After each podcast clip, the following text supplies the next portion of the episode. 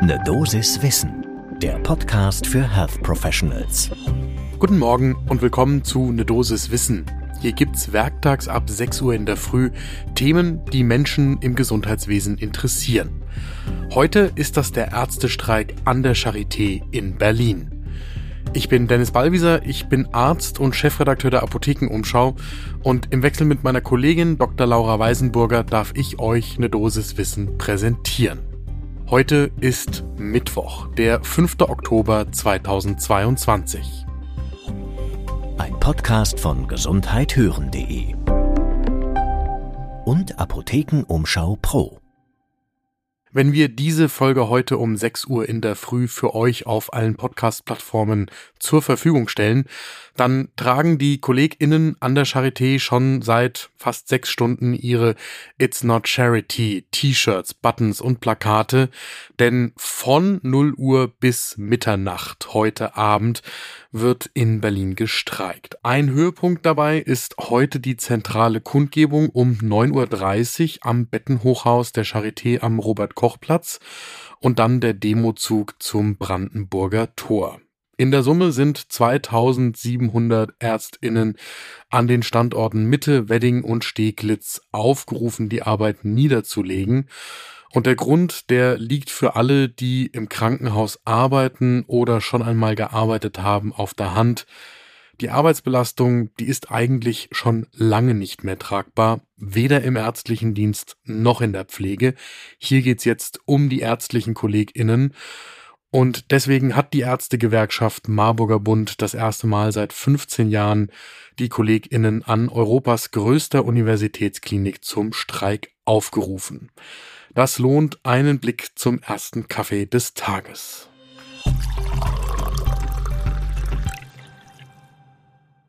Kurz zur Einordnung ein paar Zahlen aus der Mitgliederbefragung des Marburger Bundes. Das ist der MB Monitor 2022. Denn dieser Monitor, der wird nicht nur in Berlin abgefragt und die Ergebnisse, die zeigen, dass die Probleme natürlich nicht nur in Berlin immer untragbarer werden.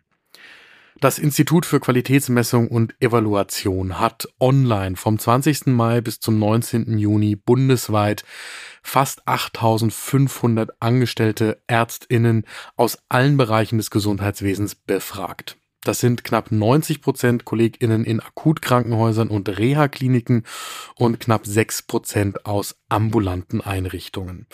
Knapp die Hälfte der Befragten ist unter 40 Jahre alt und dann je etwa ein Fünftel zwischen 40 und 50 und 50 und 60 und dann nimmt's ab, sieben Prozent sind über 60 Jahre alt. Also in der Summe eher eine junge Gruppe, die da befragt worden ist.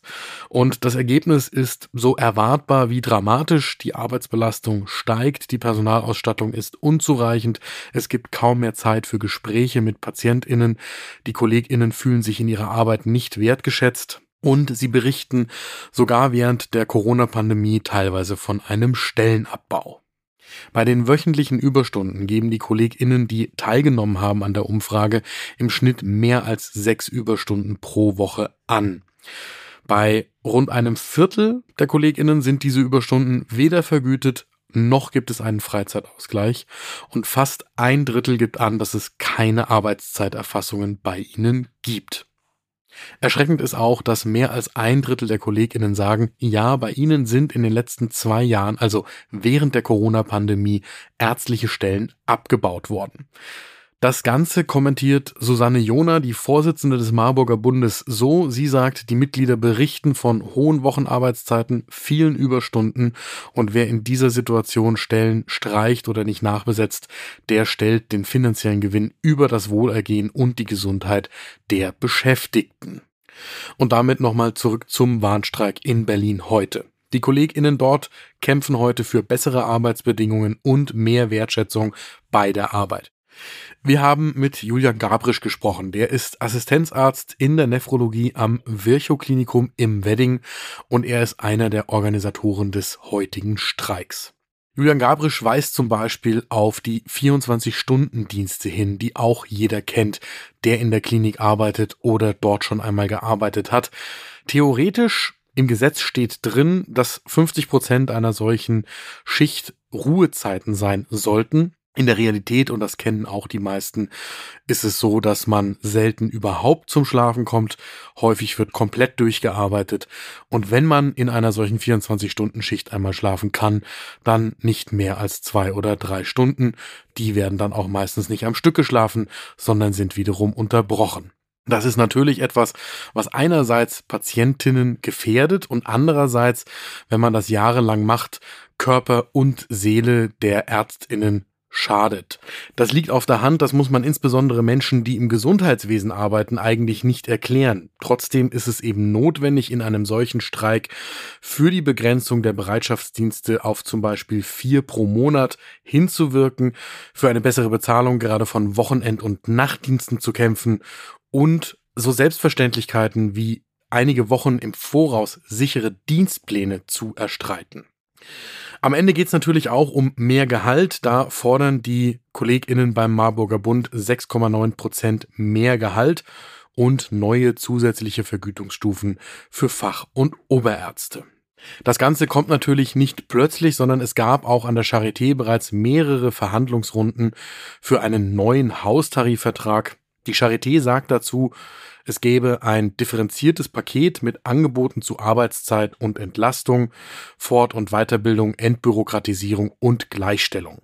Der Kommentar vom Marburger Bund dazu, das vorgelegte Angebot der Charité, das sei völlig unzureichend. So, und diese Diskrepanz bei den Forderungen und dem Angeboten, die erklärt eben den heutigen Streik. Mein Fazit, wenn ich heute über diesen Streik in Berlin berichte, das erinnert mich an den Streik 2006, den ich als Student in München am Klinikum der LMU erlebt habe. Und traurigerweise waren viele der Forderungen damals genau dieselben wie heute. Das heißt, man muss sich fragen, was hat sich eigentlich tatsächlich geändert für KollegInnen, insbesondere an den Maximalversorgern, den Unikliniken, den großen städtischen Häusern. Einerseits ist es bewundernswert, dass die KollegInnen überhaupt den Regelbetrieb normalerweise noch aufrechterhalten Gleichzeitig stellen sie auch dieses Mal beim Streik wieder sicher, dass natürlich alle Menschen bei Notfällen, lebensbedrohlichen Erkrankungen etc. versorgt werden, auch die Operationssäle laufen, nur die planbaren Behandlungen werden verschoben. Und dennoch muss man sich fragen, was eigentlich grundsätzlich verändert werden muss in den Kliniken, damit diese Arbeitsbedingungen irgendwann nochmal für Pflege und ärztlichen Dienst der Vergangenheit angehören denn wenn wir die ganze Zeit darüber sprechen, dass wir Fachkräfte in Deutschland suchen und diese Situation noch schlimmer wird, dann ist das deutsche Gesundheitswesen, was das Personal angeht, alles andere als darauf vorbereitet, irgendwie attraktiv für junge Menschen zu sein, in diesem System zu leben und zu arbeiten. Ich erinnere mich an der Stelle an einen Oberarzt, der zu mir in der Klinik gesagt hat, uns fehlt in Deutschland ein Konzept für den Lebenszeitarbeitsplatz Krankenhaus. Und das wird nirgendwo so deutlich und nie so deutlich wie in solchen Situationen wie jetzt und heute in Berlin.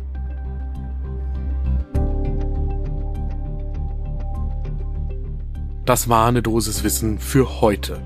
Wenn euch diese Folge gefallen hat, dann folgt uns doch. Morgen früh ab 6 Uhr in der Früh gibt's überall da, wo ihr Podcasts hört, die nächste Folge. Und wenn ihr uns folgt, dann bekommt ihr von eurem Gerät einen kleinen Hinweis, dass ihr jetzt wieder zuhören solltet. Ein Podcast von gesundheithören.de und Apothekenumschau Pro.